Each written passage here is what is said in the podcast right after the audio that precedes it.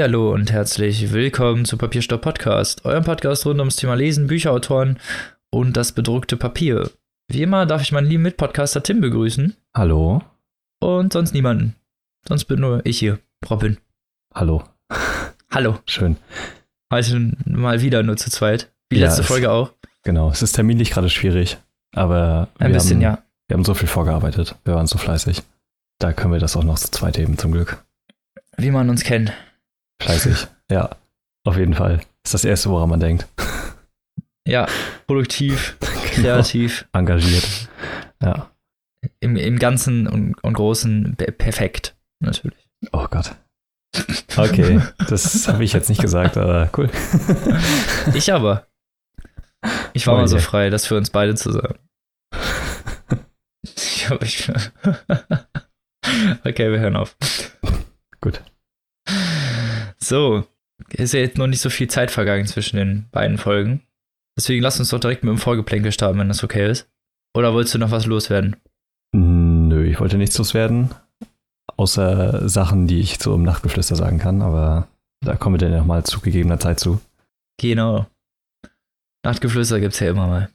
Genau.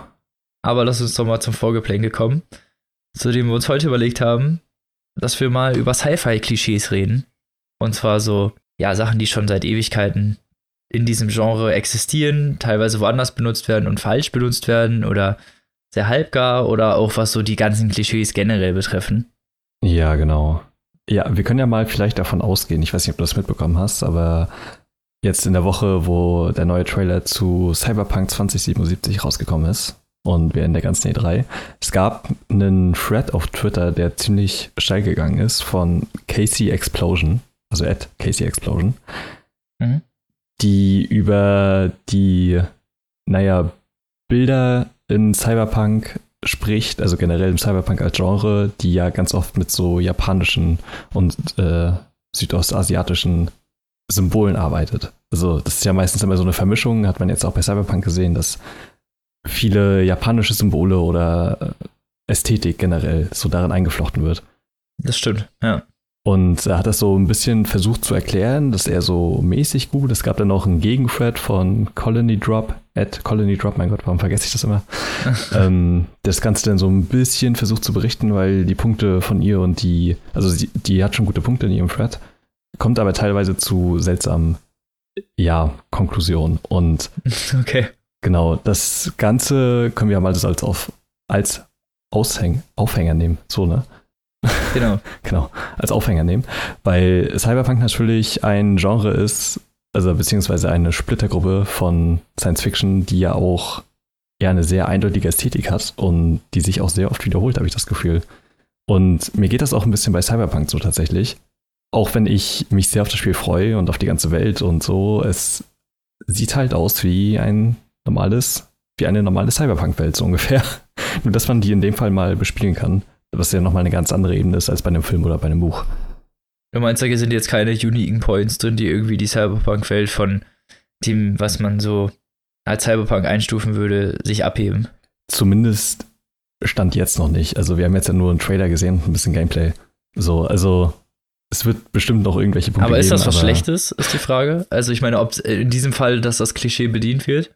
Nö, finde ich auf jeden Fall nicht. Also die vereinen ja gerade in dem Fall einfach so viele Sachen und spielen auch so vieles an und ähm, kombinieren. Ja, es ist ja in diesem Fall auch nur das Setting im, im ja, Endeffekt. genau. Also, Also, die, ich meine, sie kombinieren dann ja auch noch diese Augmentierung und so, die man vielleicht aus Deus Ex, Deus Ex kennt und so. Und ähm, es ist halt so ein Mischmasch anscheinend aus ganz vielen Sachen, aber also von dem Punkt, wie ich das jetzt einschätzen kann, wirkt das alles eigentlich ziemlich organisch und gut eingeflochten. Wie man das halt auch von City Project Red so kennt. Ich freue Ja, mich Fall. trotzdem nach wie vor auf das Spiel sehr, ne? Also, das wollte ich jetzt ja, gar nicht in. Abrede stellen. Nee, nee, ich weiß. Es ging ja um die Klischees, um das Mhm. einzuläuten. Und das ist natürlich so eins, was dann in diesem Fall bedient wird, aber was vielleicht in diesem Fall gar nicht so schlimm ist. Vor allem, weil jetzt Cyberpunk auch jetzt nicht so ein inflationär benutztes Setting ist. Ja, das generell. stimmt. Also es ist vielleicht auch jetzt nicht unbedingt so das massentauglichste. Wenn man jetzt von Science Fiction generell als massentauglich sprechen kann, ist Cyberpunk, glaube ich, nochmal deutliche Stufe niedriger. Ja, Ja, genau. auf jeden Fall.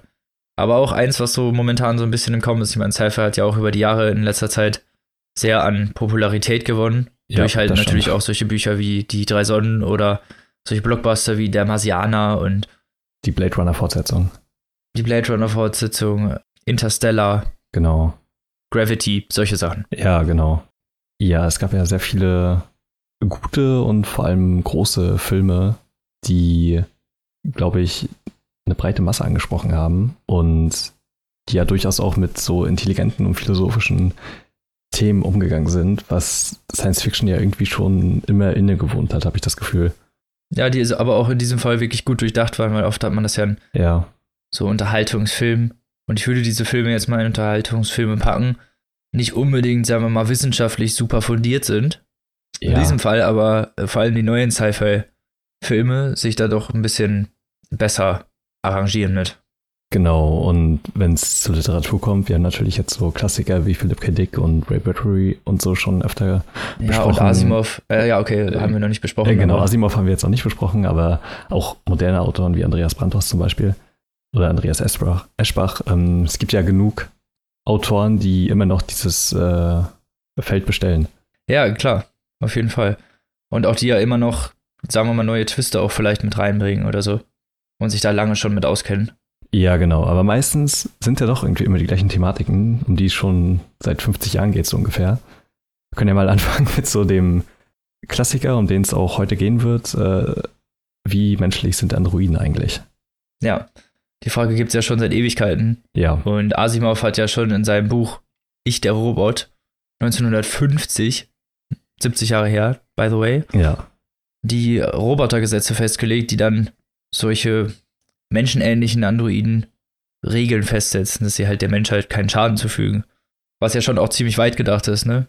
Ja, auf jeden Fall. Vor allem gerade für das Asimovsche Universum, die ja die ganzen Geschichten basieren im Endeffekt ja auf diesen Regeln. Und die haben ja echt krassen Anklang gefunden in der Literatur und auch in ja, der Wissenschaft, habe ich das Gefühl, ne? Also, Ja, genau. genau. Also eigentlich gilt ja bis heute so als Paradigma diese drei Regeln. Also die mussten Mhm. bisher noch nie eingeführt werden, glaube ich. Aber diese drei Regeln gelten. Sind ja auch sinnvolle Sollte Regeln. es mal so weit kommen. Ja, Ja, klar, sind auf jeden Fall sinnvolle Regeln. Zumindest in der Anfangsphase. genau. Und dann gibt es natürlich bei Blade Runner den Klassiker, so ist Decker jetzt am Ende ein Android oder nicht, man weiß es nicht. Also außer man guckt jetzt den, die Fortsetzung, aber so wenn man den ersten Film für sich stehen lässt oder auch das Buch, ist das unschlüssig und was unterscheidet den Menschen denn noch vom Androiden? Und ich meine, das sind halt so Klassiker, bei denen ich es wirklich schwer finde, denen heute noch so einen neuen Twist zu geben. Ja, das stimmt auch.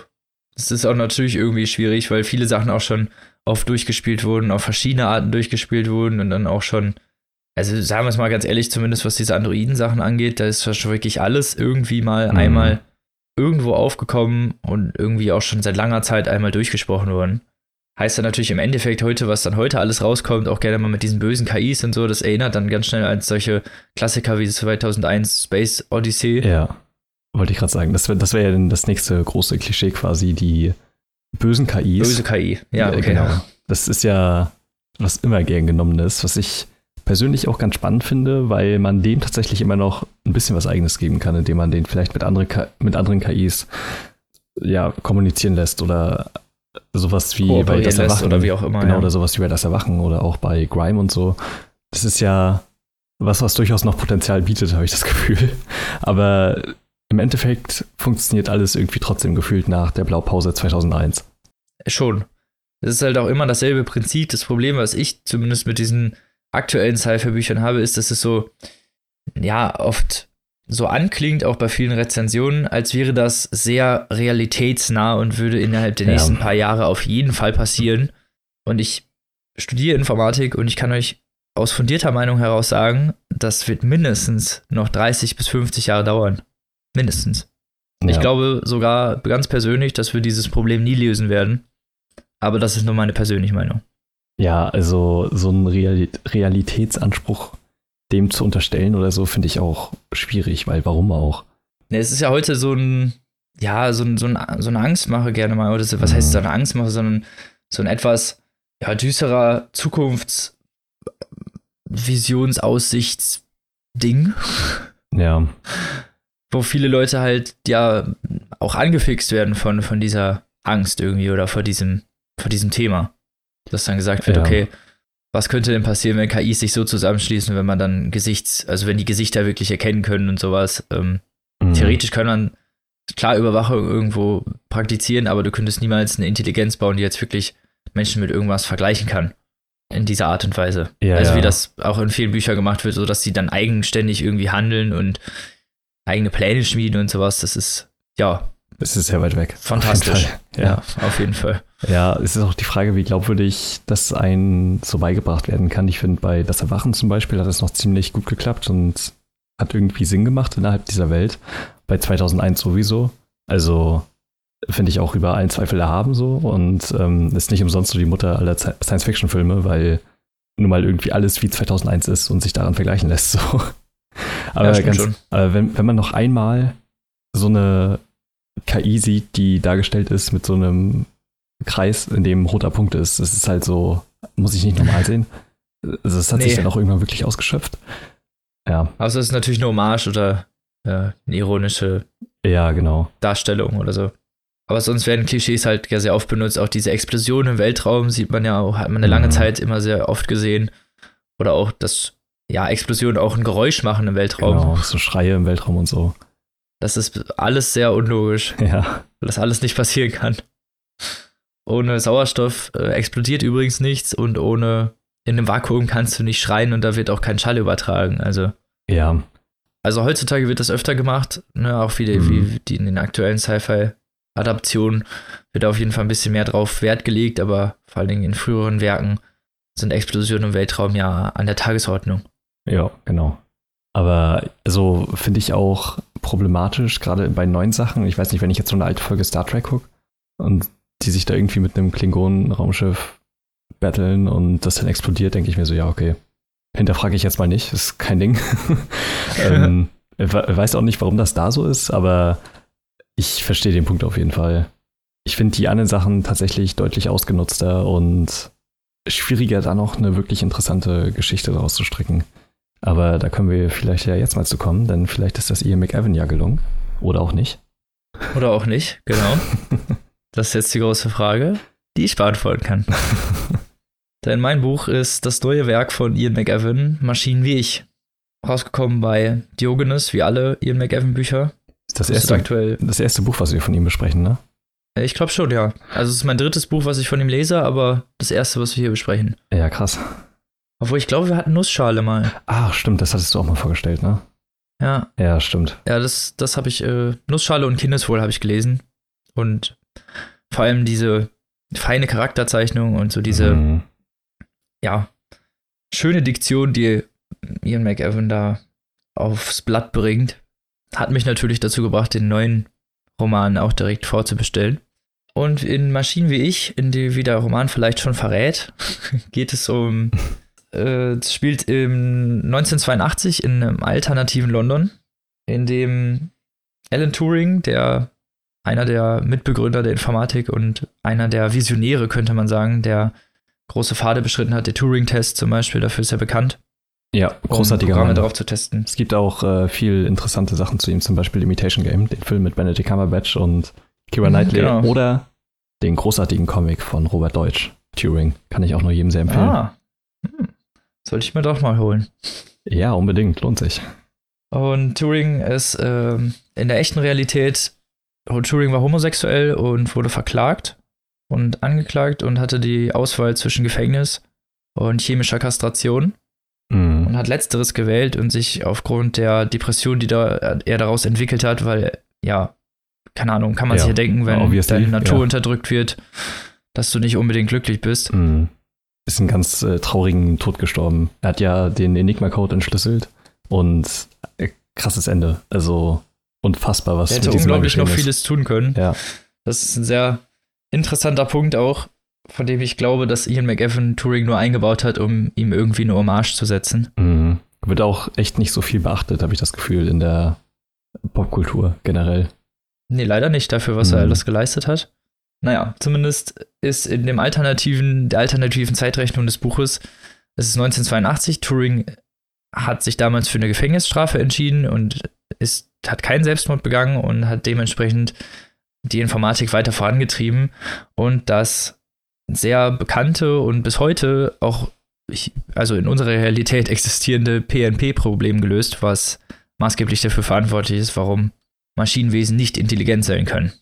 Willst du das vielleicht mal kurz erklären oder ich, ich könnte das ein bisschen ausführen, falls das interessant ist für die Leute. Ich hoffe, ich versuche mich kurz zu halten mit dem Nerd Talk.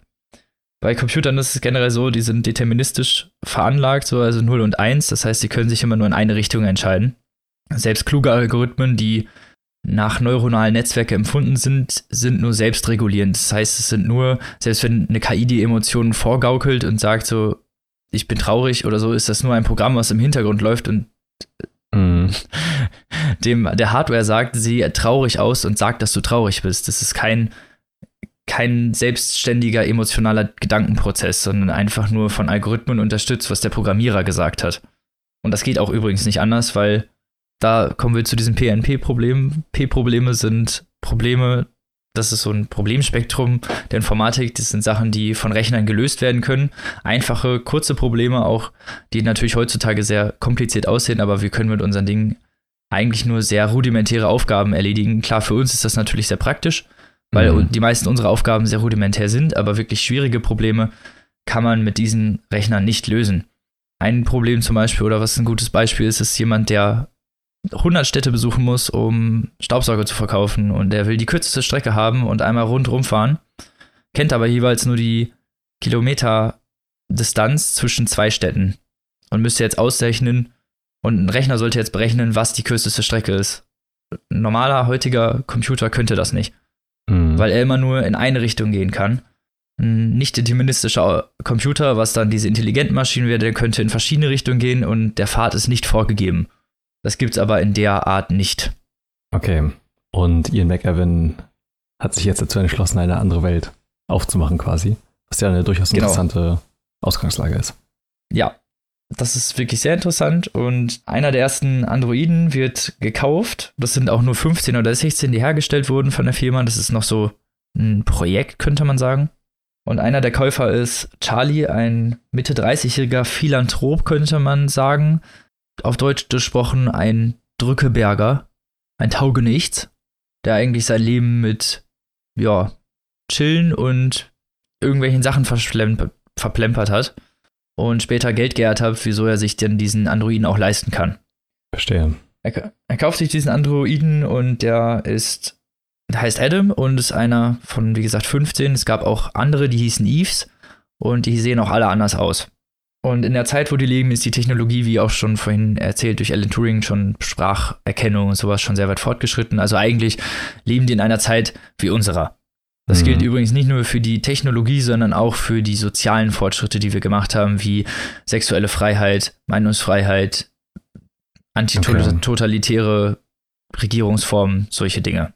Und der Android wird geliefert und er ist Adam und ist ja, vom Modell her, wenn man einen Menschen so praktizieren oder einschätzen müsste, ein, sieht aus wie ein braungebrannter Arbeiter, ein braungebrannter Hafenarbeiter, so wird er beschrieben. Mhm. Und er wusste auch nicht übrigens, wie er aussieht, als er ihn gekauft hat. Und er stellt ihn ja bei sich hin und dieser und liest sich die Bedienungsanleitung durch, die ungefähr so 300 Seiten hat. Schöne gute Nachtlektüre. Genau. Und bevor er den in wirklich Betrieb nehmen kann, muss er so ein Formular ausfüllen, so ein Persönlichkeitsformular, um dem Roboter so den letzten, ja, persönlichen Schliff zu geben. Mhm. Und dieses Formular beinhaltet wirklich äh, ein paar mehr Punkte, auch so, wie wirklich so der Charakter gestaltet werden soll. Und er möchte dieses Formular dann nicht alleine ausfüllen, denn seine Nachbarin Miranda, in die ist er verliebt. So. Er schmachtet sie so ein bisschen an und die sind auch gut befreundet. Und es ist aber alles eher so oberflächlich noch. Also er mhm. würde gerne, dass da mehr passiert, aber sie sind eher so befreundet. Und er möchte sie dann die andere Hälfte des Personalbogens ausfüllen lassen, damit die sozusagen, so wird es da auch beschrieben, so was Eigenes haben wie ein Kind. Das sie dann zusammen so erstellt haben. Die eine Hälfte von ihm ausgesucht, die andere Hälfte des Charakters von ihr ausgesucht. Und so sozusagen einen gemeinsamen Menschen zu erschaffen. Okay, das ist richtig creepy. das ist übelst creepy. Das ja. ist auch sehr, sehr pervers irgendwie zu lesen, weil man ja. sich die ganze Zeit denkt, okay. Naja, auch sehr, wie gesagt, also mhm. moralisch sehr irgendwie abwegig und halt auch irgendwie sozial irgendwie sehr creepy, wie du es schon gesagt hast, ja. Sehr befremdlich irgendwie. Mhm. Aber Miranda stimmt ihm zu und füllt auch diesen Bogen aus. Er lässt auch den Adam in dieser Zeit erstmal nur in seiner Küche rumstehen und schaltet ihn überhaupt nicht an. Also dafür am Anfang wird Charlie Friend so als Technikliebhaber äh, beschrieben, der natürlich sich die, die neueste technische Spielerei zulegen muss. Dafür reagiert er aber relativ gelassen irgendwie und benutzt sein Spielzeug überhaupt nicht, wenn man es genau nimmt. Also er lässt ihn eigentlich erstmal so ein paar Tage in der Küche rumstehen, bis Miranda sich dazu hinablässt, dann auch andere, den anderen Teil des Charakterbogens auszufüllen. Und als er Adam dann hochgefahren ist, entwickelt er eigentlich super schnell direkt eine eigene Persönlichkeit. Also ist eigentlich kurz nach dem Anschalten schon dazu fähig, tiefere Gespräche zu führen. Auch er lässt, Charlie lässt ihn, glaube ich, das erste Mal nur eine halbe Stunde oder eine Stunde an und kurz bevor er ihn wieder ausschaltet, ähm, fragt der Adam ihn, wie es ist nach dem Tod, was, was nach dem Tod passiert. Mhm. Das heißt, der Roboter ist noch nicht mal eine halbe Stunde an und stellt sich schon existenzielle Fragen sehr schnell, würde ich mal behaupten. Ja. Und auch so generell verhält er sich nicht so, wie man so zumindest einen Roboter als soziales Gut so bezeichnen würde oder wie man, wie ein Roboter sein sollte, sagen wir es mal so. Hat, er hat komplett seinen eigenen Kopf, so der, ähm, ja, ja, also prinzipiell am Anfang handelt er erstmal so, wie ein Roboter handeln soll. Also soll natürlich, also macht auch die Aufgaben und die Charlie ihn bittet, beziehungsweise Charlie befiehlt halt auch, ne? Also er bittet Mhm. ihn nicht um irgendwas, sondern er sagt, räum auf, putz die Fenster und so und ja, der macht das natürlich auch alles, stellt aber auch immer wieder sehr nervige Fragen, die Charlie auch irgendwie nerven, also über vor allen Dingen über seine Existenz, über seine Herkunft, über die Welt, Ja. wie sie funktioniert, was sie ist und so weiter.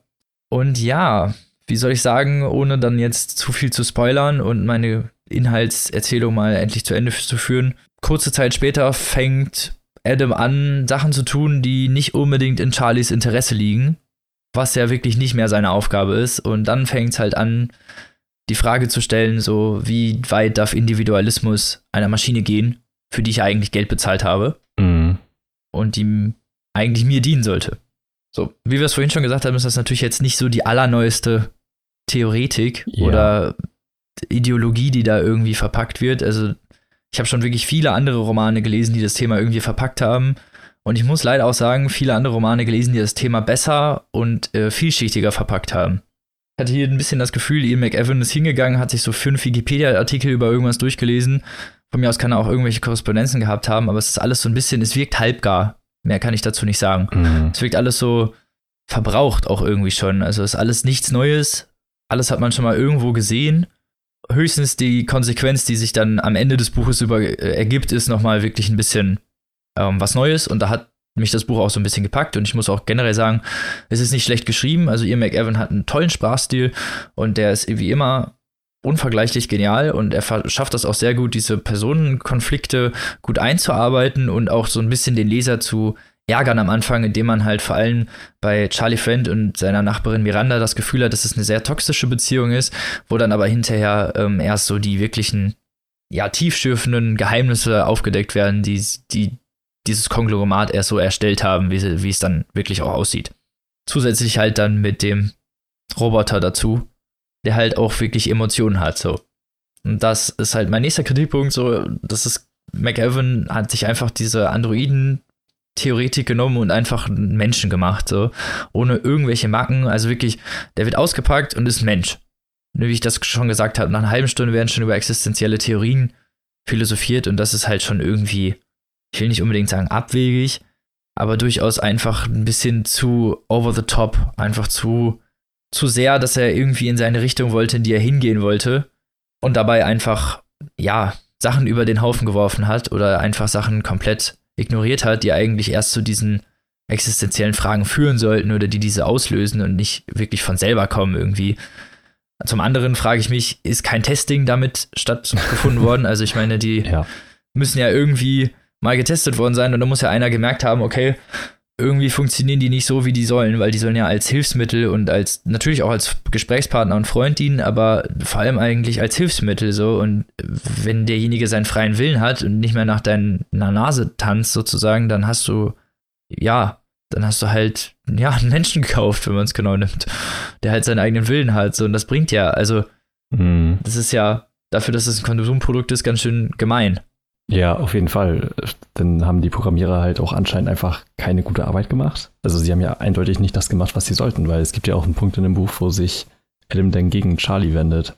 Ja, auch. Und ja, genau. Das sind halt so Sachen, die. Ja, da werden halt wirklich etablierte Regeln eingeführt. Es, Ja. werden von, es wird von den Asimov-Regeln äh, geredet, in denen, die, in denen ganz klar definiert ist, dass kein Mensch verletzt werden darf. Ja, Und einfach mal so am dritten Tag vergeht sich Adam an Charlie. In was für einer Weise und warum, will ich jetzt gar nicht mal sagen. Und dass es vielleicht sogar berechtigt war, will ich auch gar nicht unbedingt mhm. in Frage stellen. Aber dann kann man nicht mit den Asimov-Regeln kommen, ne? Also entweder das eine oder das andere. ja, genau. Das ist irgendwie nicht so ganz schlüssig. Und um jetzt mal auch zum Ende zu kommen, ich will jetzt auch nicht so viel darüber erzählen eigentlich oder zu viel darüber philosophieren, weil im Endeffekt ist das Buch eigentlich ganz gut, vor allen Dingen vielleicht für Leute, die noch nicht so sehr mit dieser ganzen Thematik in Berührung gekommen sind und die vielleicht auch eine leichte Aversion gegen dieses Hard Sci-Fi-Setting haben. Mhm. Weil hier hast du halt wirklich ein, ein reduziert, also ein reduziertes Setting, was überhaupt nichts mit Science Fiction an sich und irgendwelchen Weltraumkriegen oder so, wie das sonst gerne mal so ist, zu tun hat, sondern es spielt auf der Erde, es ist alternative Realität, es ist ein, sagen wir mal, sicheres Umfeld, um, um ja, die Ideologien irgendwie für sich zu vereinen und mal aufzunehmen, ohne die ganzen spannenden oder ablenkenden Dinge, die sonst bei Sci-Fi-Büchern sonst noch links und rechts davon schwirren. Ja, das kann ja auch auf jeden Fall interessant sein. Vor allem, ich glaube auch nicht, dass Ian McGavin mal sowas Vergleichbares geschrieben hat. Was sich so mit Science Fiction beschäftigt, Nee. was ja auch schon mal ganz interessant ist, so für sich.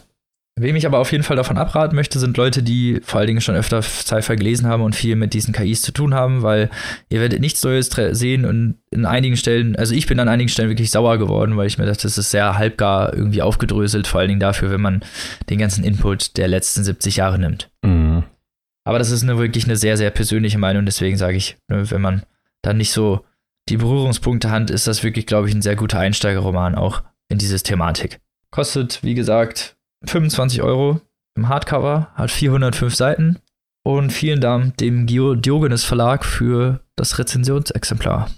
Und damit kommen wir zu deinem Buch, lieber Tim. Ja, mein Buch ist eins, was ich schon seit einem Monat gelesen habe, glaube ich. Und auf das ich mich auch schon sehr gefreut habe. Und zwar ist es Das Leben ist eines der härtesten von Julia Becker. Man kennt Julia Becker vielleicht als Teil des Autorinnen-Teams von, vom Neo-Magazin Royal. Da habe ich sie auch das erste Mal wahrgenommen. Vor allem mit ihrem Scheidesong. Wollte ich gerade sagen, vielleicht der, kennt, dafür ist sie ja am Ja, bekanntesten oder zumindest da ist sie ja dann genau. aufgetreten. Der Song war auch sehr. Der Song, ist, Beliebt. der Song ist großartig auch. Und Ja, auf jeden Fall. Sie hat ja noch ihre eigenen Se Segmente beim Neo-Magazin, das äh, Dr. Margot Doktor. Sehr absurder Humor auf jeden Fall. Ähm, mag ich sehr gerne. Und das Buch geht jetzt aber in eine etwas andere Richtung als die Arbeit, die sie beim Neo-Magazin macht. Also zum einen ist es natürlich auch witzig, aber es ist eben auch ein aufrichtiger Roman. Und das habe ich ehrlich gesagt so fast gar nicht erwartet irgendwie. Vor allem, dass das Ergebnis dann auch so gut wird, um mal ein kleines Fazit schon vorwegzunehmen. Also, es geht in Das Leben ist eines der härtesten um Silke. Ist die Protagonistin des Buches, kann man glaube ich so sagen, auch wenn es noch viele andere Nebencharaktere gibt, ist so, sie so der Fokuspunkt, von dem auch alles ausgeht. Und sie ist ein sehr gutherziger Mensch, sehr hilfsbereit und leider sehr gebeutelt vom Leben. Denn sie war in einer Ehe, in der sie nicht wirklich glücklich war sich das aber auch nicht so wirklich eingestanden hat und sich auch viel um ihren Mann gekümmert hat und so. Und sie ist halt so ein Mensch, der sonst eigentlich nicht wirklich in Romanen stattfindet und vor allem nicht als Protagonistin. Was ich sehr interessant finde. Also alleine so wie ihr Charakter so angelegt ist. Sie hat einmal die Notbremse in einem Zug betätigt und das kam aus einer Situation heraus, in der es sehr warm war, wo sie für ihren Mann irgendeinen unnötigen Scheiß machen musste wo sie keinen Bock drauf hatte und äh, sie hatte dann quasi so eine kleine Panikattacke und hat dann die Notbremse gezogen, weil sie nicht wusste, was sie sonst machen sollte. Die metaphorische und praktische, ja. Ganz genau. Und dabei sind ein paar Leute verletzt worden. Der Zugführer hat irgendwie beide Schneidezähne verloren und sie muss natürlich für den Schaden aufkommen. Und sie war nicht versichert und arbeitet jetzt seit, ich glaube, 15 Jahren oder so in der Bahnhofsmission, quasi als Sozialstunden. Und kriegt halt nur so gerade genug Geld, um noch zu überleben. Sie hat dann danach äh, die Scheidung eingereicht und lebt jetzt alleine in einer kleinen Wohnung und ist aber dafür relativ zufrieden mit ihrem Leben und ihrem Job. Sie hat gerade ihre Ruhe und wird nicht mehr von ihrem Mann irgendwo hingeschickt, genau. um irgendeine Scheiße zu holen. Genau, sie hilft sehr gerne den Leuten auch und der Job in der Bahnhofsmission liegt ihr auch sehr. Und es gibt ja noch so ein paar andere Charaktere, also vor allem drei andere, die dann halt wichtig werden für den weiteren Verlauf der Handlung. Zum einen ist das Willy Martin. Er arbeitet als Taubenzüchter für einen reichen Grafen und spielt gerne Online-Kniffel und lernt dabei eine Frau kennen, die er sich auch verliebt. Willy Martin ist so ein ja, eher schüchterner, schüchternes Einzelkind, das, der vielleicht auch ein bisschen komisch aussieht und nicht so ganz in die Gesellschaft reinpasst.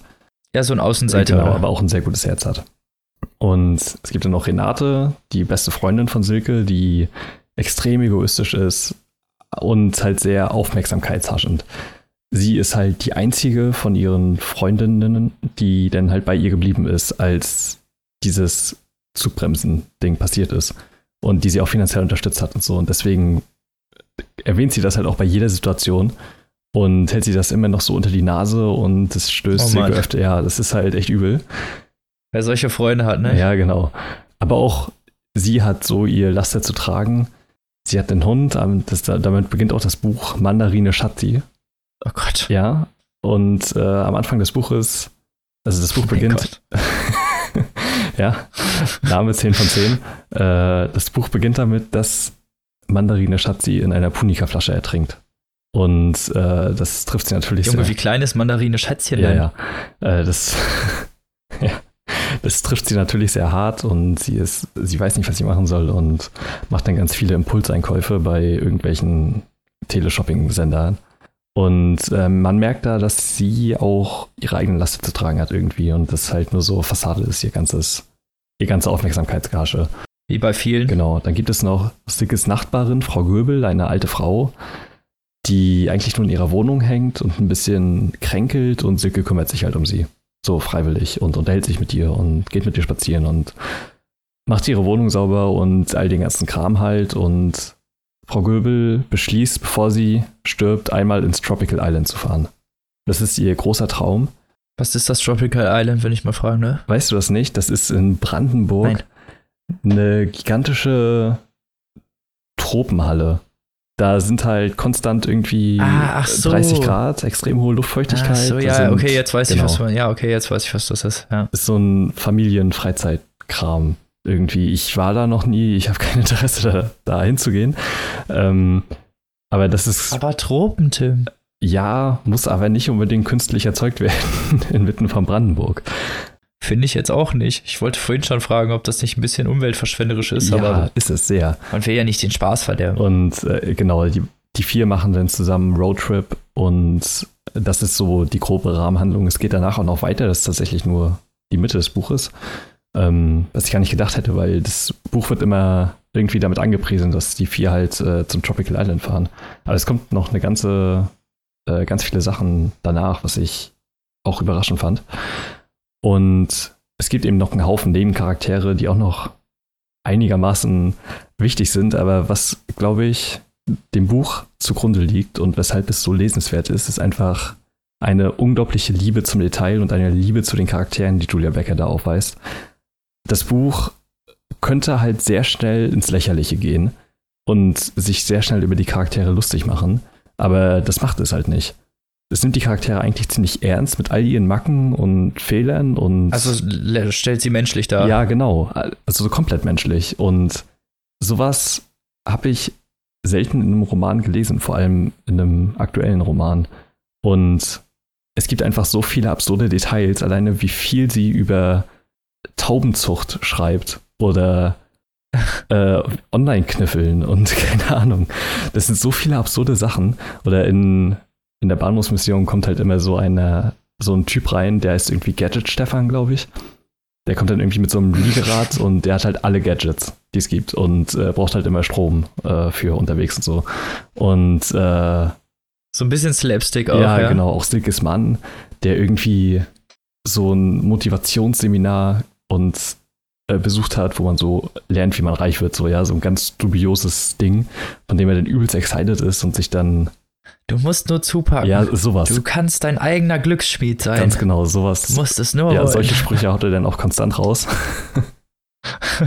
und äh, das ist alles so absurd und so lustig. Das Buch ist so on point formuliert. Also jede, jeder Witz, jede Pointe sitzt wirklich krass, ohne dabei aber auch wirklich lächerlich zu wirken. Und ich finde, das ist eine ganz große Kunst, die Julia Becker da gelungen ist, vor allem beim ersten Roman, was schon wirklich krass ist. Und ich kann das Buch eigentlich echt nur jedem weiterempfehlen. Es ist lustig, es ist auch traurig gegen Ende hin. Also es nimmt auch durchaus ernstere Wendungen. Und es ist aber vor allem eins, und zwar wirklich sehr liebevoll und herzlich. Also bei dem, beim Lesen hat man einfach konstanten Grinsen im Gesicht, weil man einfach weiß, dass als nächstes wieder irgendeine absurde Situation kommt, die halt auch zu den Charakteren passt und die dann auch passend dazu aufgelöst wird. Und es liest sich wirklich großartig, es liest sich sehr schnell weg und es ist ein kurzweiliger Spaß und äh, ich kann das Buch wirklich nur jedem sehr empfehlen. Ich freue mich auch sehr, dass es gerade so gute Presse bekommen hat. Und genau, das Buch ist bei Rowold erschienen. Es hat 224 Seiten, ist also auch gar nicht mal so lang. Und die Kindle-Version oder das E-Book kostet nur 14,99. Ist sogar mal ausnahmsweise etwas günstiger. Ja, das ist ja wirklich mal Ja. eine Ecke günstiger. Und ich kann auch nur sehr empfehlen, falls Julia Becker nochmal auf Lesetour geht, mit dem oder ihrem nächsten Buch, geht unbedingt hin. Das war, ich war bei der Lesung von ihr, Margarete Stokowski hat sie moderiert und es war großartig. Es war ein toller Abend. Und Margarete Stokowski meinte da auch, dass sie eine Beobachtung gemacht hat. Zwar, also das ist jetzt keine empirische oder so, sondern nur Leute, die sie beobachtet in der Bahn oder so, die lesen. Da meinte sie, Frauen lesen meistens Bücher von Frauen und Männern und Männern meistens Bücher von Männern. Und ich hoffe, und auch, dass äh, häufig äh, Bücher von Frauen von Frauen rezensiert werden, aber Bücher von Männern von Frauen und Männern. Also, Okay, ich genau, weiß, was du meinst. Genau. Und, Es gibt ein Missverhältnis Ja, zwischen äh, der Autorenauswahl. Genau, genau. Und ich hoffe, ich äh, konnte da ein bisschen proaktiv gegenwirken. Gegenpol setzen. Ja. Das war eine ganz interessante Beobachtung. Äh, weiß ich nicht, also ich habe es jetzt nicht überprüft oder so. Uns ist das ja auch schon mal aufgefallen. Wir haben da selber mal drüber geredet, dass wir da nicht wirklich drauf achten. Aber wenn man mal genau hinguckt, wir auch irgendwie 70, 80 Prozent ja, männliche Autoren bei uns drin haben. genau. Ungewollt eigentlich. Ja, wir machen das nicht absichtlich auf jeden Fall. Deswegen. nee, auf keinen Fall. ähm, Wir hatten in letzter Zeit auch ein paar mehr weibliche Autoren. ja, das stimmt. In der nächsten Folge auch. Kleiner Spoiler. Also ich zumindest. ähm, genau. Ich hoffe, da konnte ich mal ein bisschen gegenwirken. Und das Buch ist wirklich für jede Altersklasse und jeden Geschmack eigentlich geeignet. Ich kann es wirklich nur sehr empfehlen. Es war ein tolles Buch. Klingt sehr gut, wirklich. Ja, Ich wollte es auch eigentlich unbedingt lesen, aber gab es so ein paar Verwicklungen. ja genau. Ach, übrigens können wir ja eigentlich mal ankündigen, äh, nächste Woche oder übernächste Woche, je nachdem ich, ich glaube übernächste Woche, nachdem unser altes Gewinnspiel zu Ende ist, Ja, verlosen wir dann auch eine Edition von, das Leben ist eines der ältesten. genau, Genau. danke. Ja. Genau, also haltet Ausschau, Ja, aber da. aber nur das am Rande. Genau, da kommt dann nochmal die Ankündigung auf Instagram. Genau. Und damit kommen wir zum letzten Buch, das ich wieder vorstelle. Ja, Yay? Keine Ahnung. Und zwar Jenseits der Zeit von Jixin Liu. Das ist der letzte Teil der Trisolaris-Trilogie. Wir hatten Teil 1 und 2 auch schon in Folgen hier. Ich weiß leider nicht mehr in welchen. ist schon ein bisschen länger her, glaube ich. Also letztes Jahr ich irgendwann. muss jetzt so ungefähr, Mhm. ja genau, ich musste so ungefähr ein Dreivierteljahr, ein Jahr auf die Fortsetzung jetzt warten. Und das ist jetzt der abschließende Teil der Trilogie. Gerade auch jetzt frisch rausgekommen, Ja. sozusagen, eigentlich im April. Also ist jetzt noch nicht so lange her. Bei Heine und genau. Übersetzt von aus dem Chinesischen von Karin Betz. Wollte ich mal erwähnen. Mhm. Schreibe ich mir jetzt immer auf und sag das mal. Äh, Im Original erschienen 2010. Das ist schon krass, ne? Ja, ist echt krass. Und hat wie die anderen Werke auch den Galaxy Award gewonnen, der so der chinesische Hugo Award ist. Ja, genau. So der wichtigste Science-Fiction-Preis Literatur, den man kriegen kann. Genau. Und worum geht's in Jenseits der Zeit? Ich müsste jetzt, ich muss zum Glück nicht spoilern. Das heißt, falls ihr die anderen beiden Bücher nicht gelesen habt, kriegt ihr keine richtigen Spoiler ab. Okay, interessant. Zumindest so halbwegs. Also zum, ja, der erste könnte ein ganz bisschen gespoilert werden. Okay. Aber ich versuche es nicht zu machen. Weil ich glaube, ich kann es auch umgehen. Ja, okay, nicht ganz. Gut, mach einfach. Ich bin mal gespannt. naja, passt schon. Genau. Äh, es beginnt nämlich parallel zu den Ereignissen, äh, mit denen der dunkle Wald angefangen hat.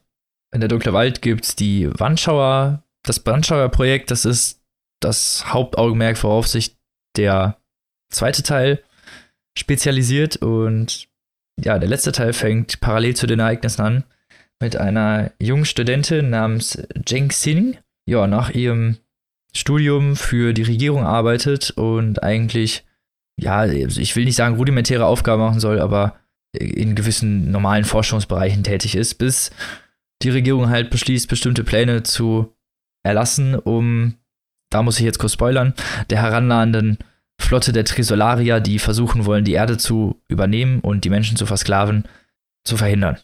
Okay. Und alternativ zu dem Wandschauerplan, der im zweiten Teil im Fokus steht, äh, wird hier der Treppenplan ausgeklügelt. Und dieser Treppenplan beinhaltet, dass man einen Spion in Richtung der Flotte schicken möchte, sozusagen entgegenschicken, um ja, Austausch zu generieren, weil bisher ist es halt natürlich nur über Funkkommunikation möglich. Es dauert sehr lange. Man kann die Trisolaria an sich ja auch nicht sehen. Deswegen soll so jemand als Spion vorgeschickt werden. In einem Raumschiff, das mit einem sogenannten Sonnensegel ausgestattet ist, das also mit nuklearer Strahlung fährt. Mhm. Und um dieses Segel bzw. dieses Schiff auf zweite kosmische Geschwindigkeit, also Fluchtgeschwindigkeit zu maximieren, würde dann im orbitalen Weltraumgürtel werden dann so epileptischen Kreis so Atombomben platziert, die dann in einer ja, kontrollierten Sprengung dieses Sonnensegel so mit Strahlung aufladen sollen, dass es diese Geschwindigkeit erreicht und dann würde es sich von selber durch die im All herrschende Strahlung antreiben.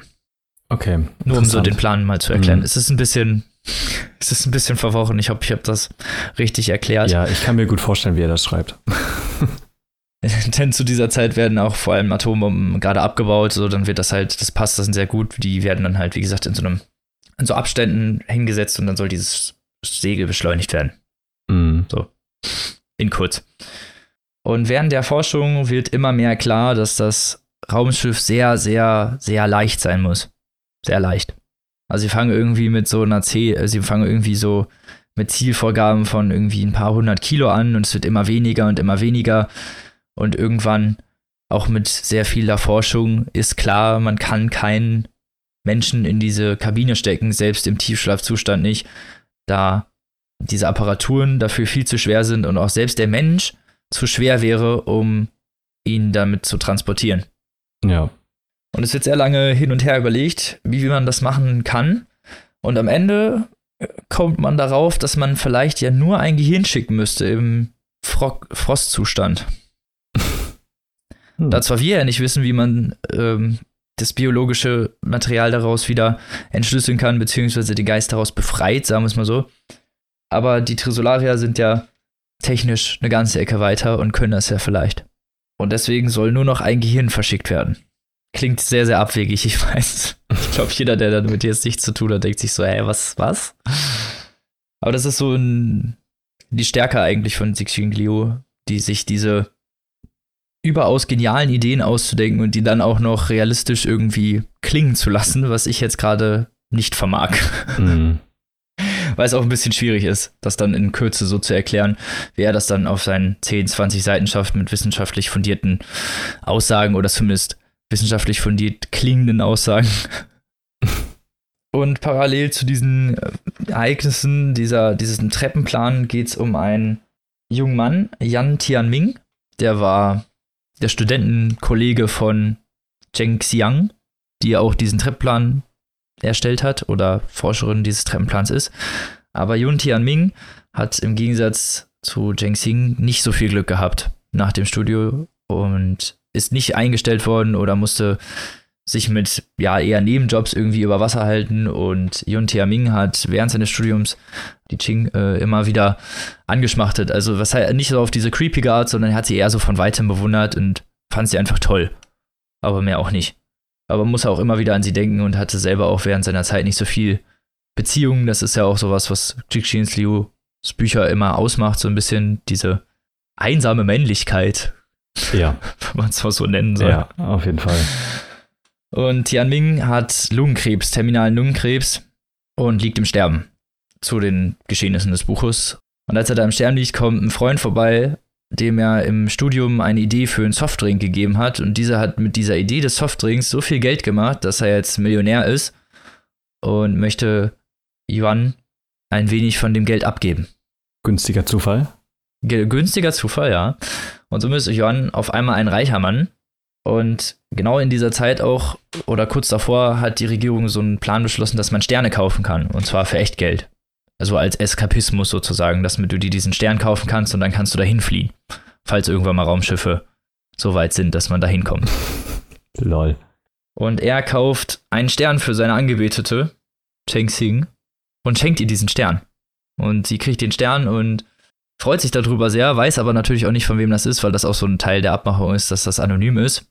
Und zufällig denkt sie dann auch an ihren alten Studienfreund Yun Tianming und findet raus, dass der an terminalen Lungenkrebs erkrankt ist und bittet ihn dann im Namen der Menschheit der Auserwählte für diesen Treppenplan zu werden und ja, sein Gehirn, also ihn umzubringen, sein Gehirn im Frostzustand in Richtung der Tresolaria zu schicken. Und Yun Tiaming, der hat eigentlich total Angst vor den Tresolariern und möchte das eigentlich gar nicht, aber macht das zuliebe seiner alten Studienfreundin und lässt sich dann in die Weiten des Alls schicken. Das ist schon ein bisschen romantisch, muss ich sagen.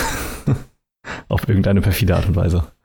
Ein bisschen ja, aber auch ein bisschen kitschig. Ja, so. auf jeden Fall.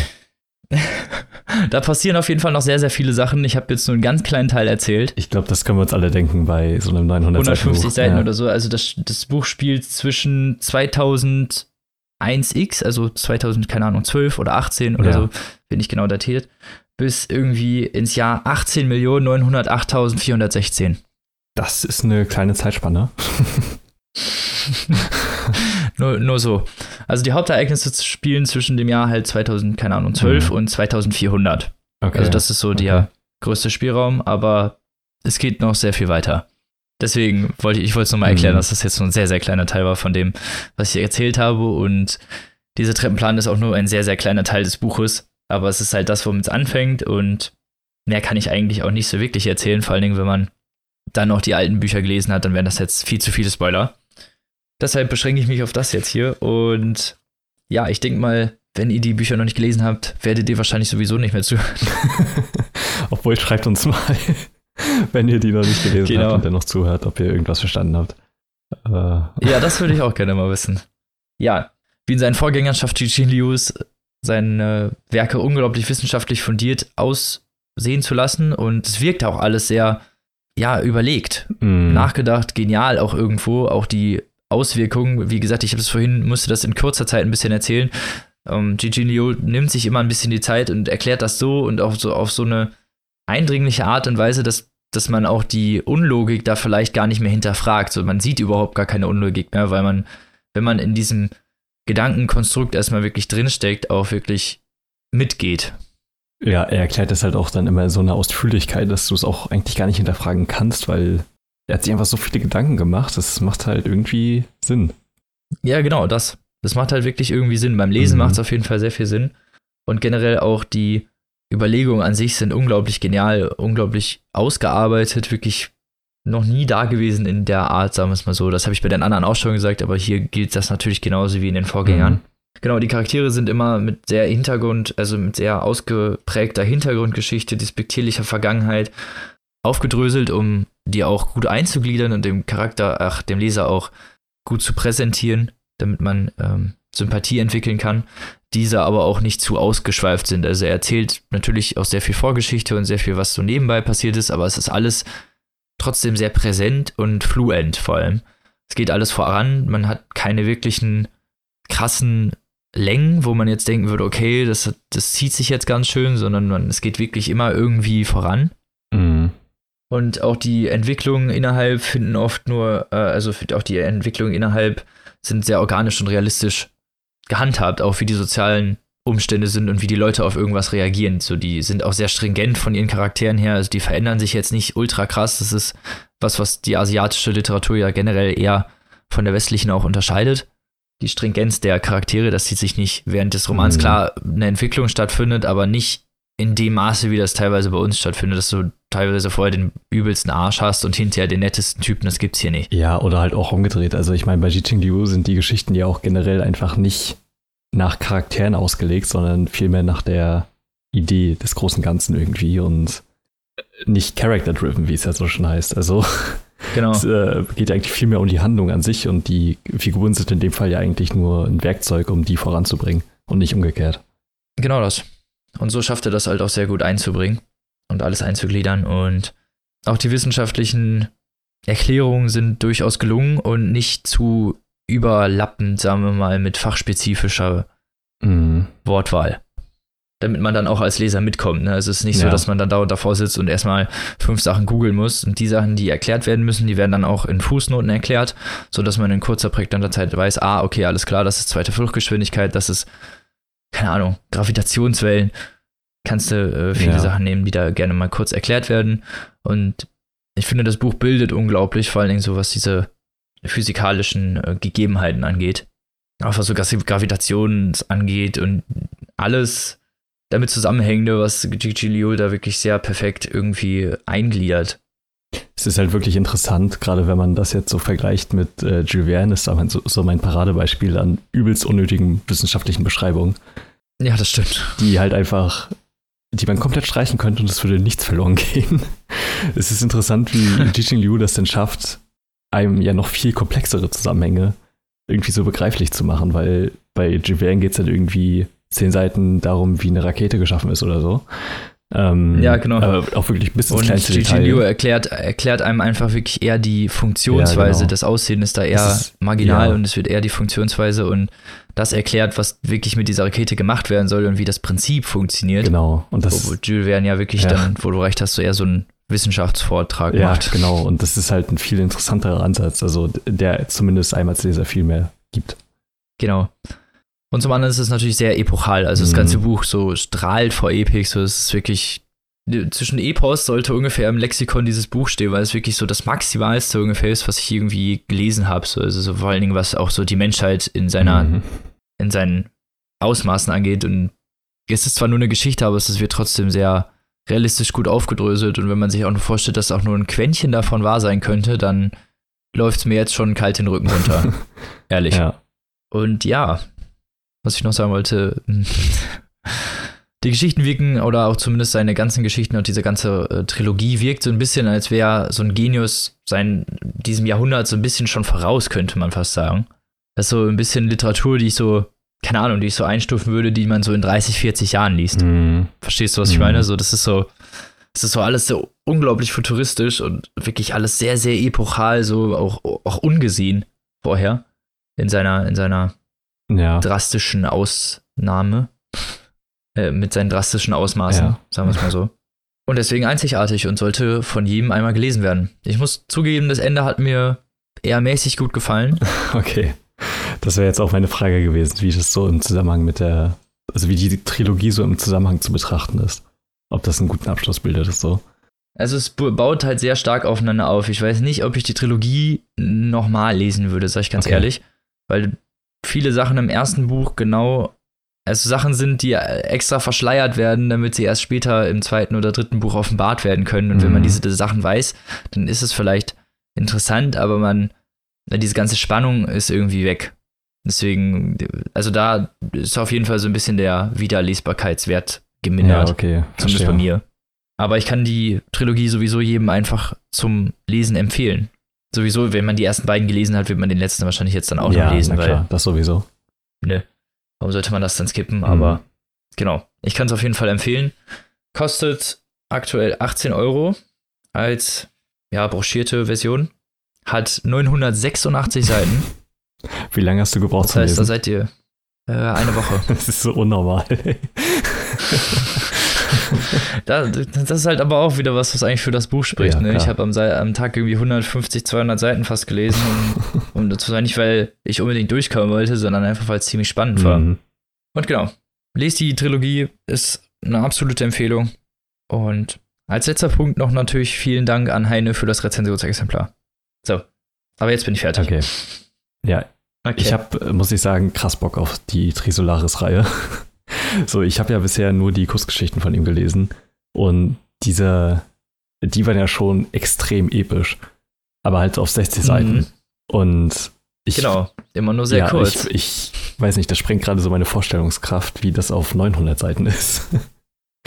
ähm, ja, das ist ja hm. auch nur der letzte Teil, ne? Ja, dann genau. Du noch die ganzen genau. 700, 800 vom ersten, dann bist du locker bei fast zweieinhalb, dreitausend.